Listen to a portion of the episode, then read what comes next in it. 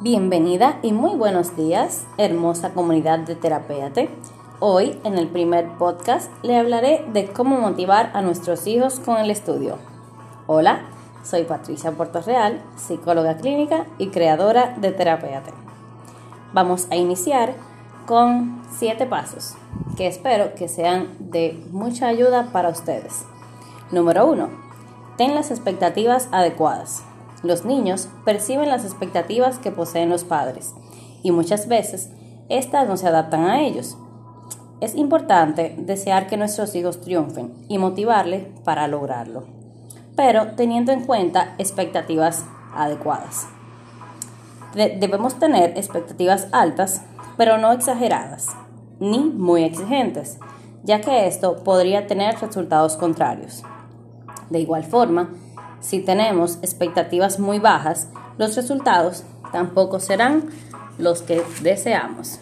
Por esto, debemos hablar con nuestros hijos. ¿Cómo hacemos esto? Pues fácil, estableciendo un diálogo abierto y preguntando y enfocándonos en cuáles son los campos de estudio que más le gustan y sobresalen.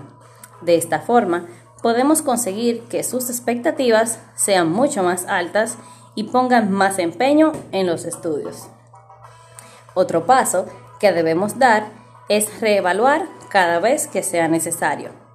Los niños crecen y mientras los, lo hacen, sus intereses, aptitudes y demás van cambiando junto con ellos. Por esto es importante volver a conectar el tema para saber cuáles son los puntos que se deberán trabajar. Número 2. Ayuda a tu hijo a fijar metas. Es importante enseñar a nuestros hijos a establecer metas, ya que esto le ayudará a mantenerse motivado, enfocado y lograr sus objetivos. ¿Cómo hacemos esto? Bueno, pues lo primero que debemos hacer es anotar sus metas. Dale lápiz y papel y ponlo a escribir sus metas. Luego que estén listas, pues cuélgala en su habitación en un lugar visible. Así, él la podrá ver diariamente y mantener el enfoque. Las metas deben ser específicas para poder lograrlas realmente y deben poder medirse para evaluar el progreso. Número 3. Encuentra maneras de mostrarle a tu hijo que la escuela es importante. Si mostramos intereses y entusiasmo por la educación de nuestros hijos, ellos también lo harán. Recuerden que los hijos aprenden con el ejemplo, no solo con las palabras. ¿Cómo hacemos esto?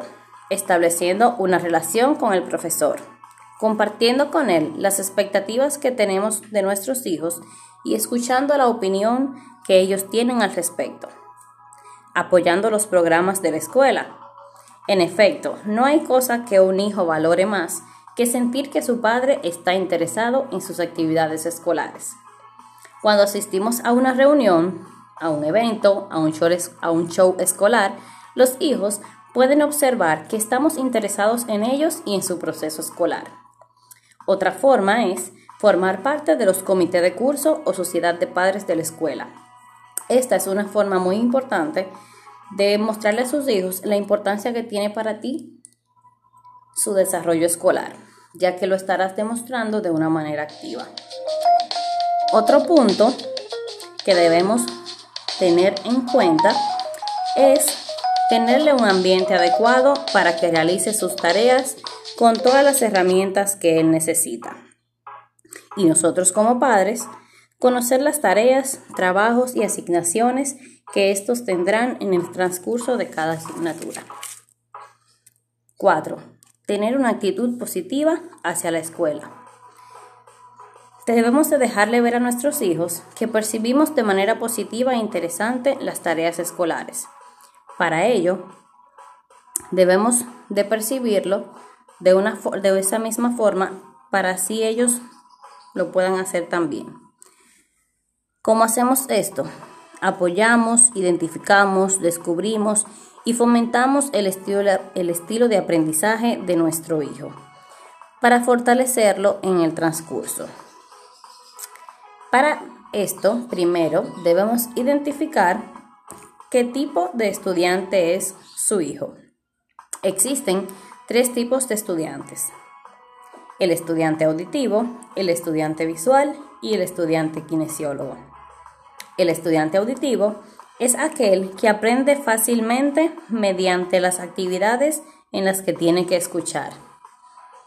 Para esto podemos motivarlo indicándole que busque audiolibros, que grabe lo que se tiene que aprender y así a través de la escucha pues lo aprenderá mucho más rápido. El estudiante visual, em, este retendrá más la información mediante actividades visuales, como su nombre lo dice, como por ejemplo leyendo un libro o analizando un gráfico. En este caso, una motivación sería utilizar marcadores de diferentes colores para clasificar el contenido importante dentro de la lectura. También elaborar fichas didácticas. Por último está el estudiante kinesiólogo. Este estará mucho más motivado a aprender a través de ejercicios prácticos más que teóricos. Suele tratarse de niños movidos y participativos. Para fomentar a estos chicos, se le animará a participar en proyectos como Feria de Ciencias. Número 5. Utilizar un lenguaje que le anime. Es muy importante la forma en que nos comunicamos. Para que nuestros hijos puedan rendir mejor en los estudios, debemos alentarlos con palabras de elogio y motivación. Con esta actitud, nos enfocaremos en reconocer los esfuerzos de ellos y a la vez ellos podrán evaluarse de ellos a ellos mismos de una manera más positiva. Número 6. El aprendizaje en casa y la comunidad. Como todos saben, la casa es el primer centro educativo que tienen nuestros hijos, ya que es el lugar donde le enseñamos los buenos modales y el respeto hacia los demás. Y este debe ser enseñado desde pequeños de una forma divertida y no impositiva. Para que ésta luego pueda ser aplicada en la comunidad con los demás entes sociales. También le debemos enseñar lo que es la biodiversidad y las diferencias culturales. Esto lo podemos hacer a través de excursiones a museos. Así ellos podrán ver las diferentes culturas y aprender de cada, de cada una de ellas y de la suya misma. También explorándolo, poniéndolo a explorar a ellos mismos sobre sus gustos. Esto lo podemos hacer a través de actividades extracurriculares y llevarlos a estas, ya sea los deportes, el baile o la música. Número 7. Fomente la fortaleza en su hijo. Para fomentar la fortaleza de su hijo, les comentaré algunos pasos que pueden poner en práctica. 1. Identifíquese con su hijo, viendo la situación desde el punto de vista de él antes de reaccionar. 2. Ofrézcale opciones razonables para, elegir entre dos cosas. 3. Cambia la forma de abordar una cierta situación cuando ésta no da resultados. 4. Fomenta los talentos e intereses de tu hijo. Y quinto, valora el esfuerzo que hace en todo momento, tanto sea en las actividades escolares como en las extracurriculares.